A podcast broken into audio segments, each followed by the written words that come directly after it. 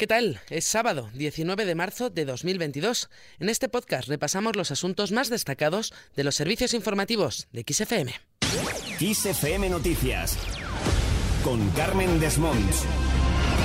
España apoya el plan de Marruecos para la autonomía del Sáhara. El presidente del gobierno español, Pedro Sánchez, trasladaba este viernes al rey Mohamed VI que España considera la propuesta de autonomía de Marruecos respecto al Sáhara Occidental como la base más seria, creíble y realista para la resolución de esta disputa en una misiva difundida por el Gabinete Real marroquí.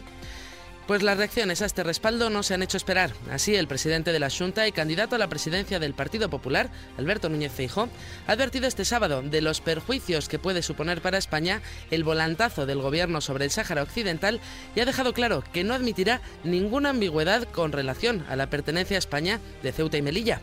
Además, ha acusado al presidente del gobierno, Pedro Sánchez, de romper un consenso parlamentario de casi 50 años en materia de política exterior. Lamento profundamente que casi después de 50 años de acuerdo entre gobiernos de distintos colores, este acuerdo parlamentario y este acuerdo en la política exterior de España no haya sobrevivido al presidente Sánchez.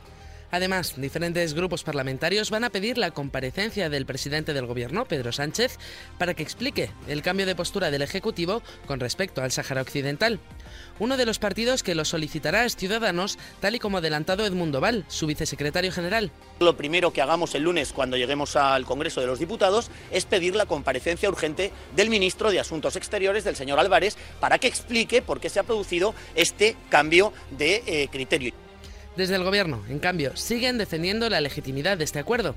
Tanto es así que la vicesecretaria general del PSOE, Adriana Lastra, ha afirmado que el plan marroquí de autonomía para el Sáhara responde a las necesidades de España, de Marruecos y también de una parte importante del pueblo saharaui. Creo que es una buena noticia que haya unas que empiecen unas nuevas relaciones con Marruecos. Y me gustaría reiterar algo que decía ayer el ministro, y es que siempre en el marco de las resoluciones de Naciones Unidas.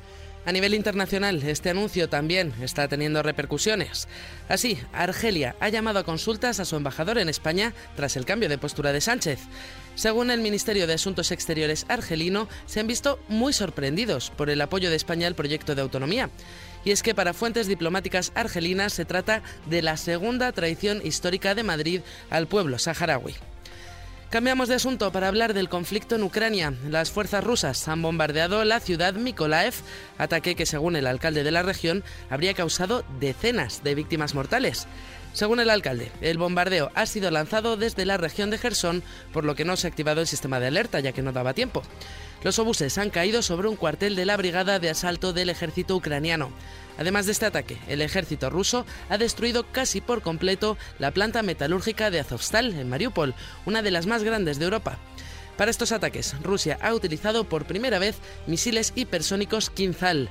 Se trata de una de sus armas más modernas. Mientras tanto, las fuerzas rusas aseguran que unas 420 minas colocadas por las Fuerzas Armadas ucranianas en el Mar Negro están ahora a la deriva debido a la última tormenta que ha roto los cables que las anclaban. Según el Servicio de Seguridad Federal de Rusia, estas minas se estarían desplazando hacia el estrecho del Bósforo con el riesgo que ello supone para la navegación. En un intento de poner fin a esta escalada de las tensiones, el presidente de Ucrania, Volodymyr Zelensky, ha insistido en tener conversaciones significativas de paz y de seguridad con Moscú para poder detener la invasión a Ucrania.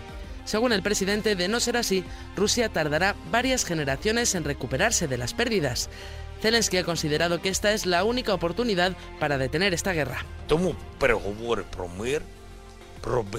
Las negociaciones sobre la paz, sobre la seguridad para nosotros, sobre la seguridad para Ucrania son sustanciales, justas y sin retrasos.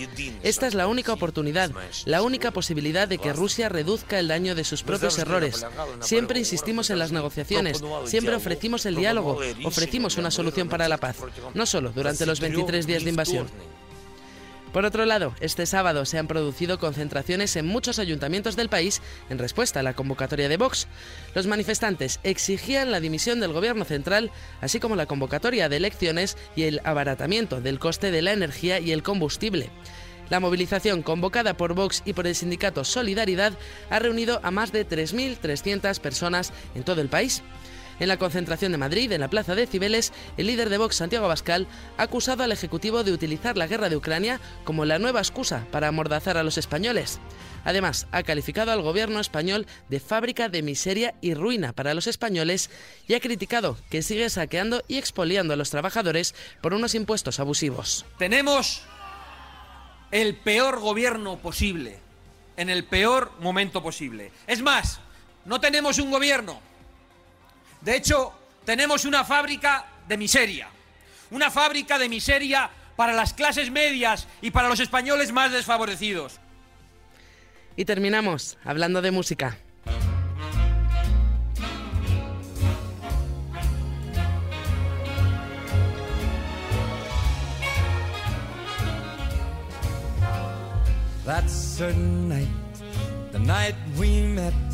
Escuchamos A Nightingale Sang in Berkeley Square, el último adelanto de Michael Bublé de su álbum Higher. Es una historia de amor que relata cómo se conoce una pareja desde el primer momento en que pusieron el pie por primera vez en la emblemática y céntrica Plaza Berkeley de Londres. Con esto lo dejamos. Recuerda que la información continúa actualizada puntualmente cada hora en los boletines de XFM en directo. Adiós. nightingale sang in Berkeley Square.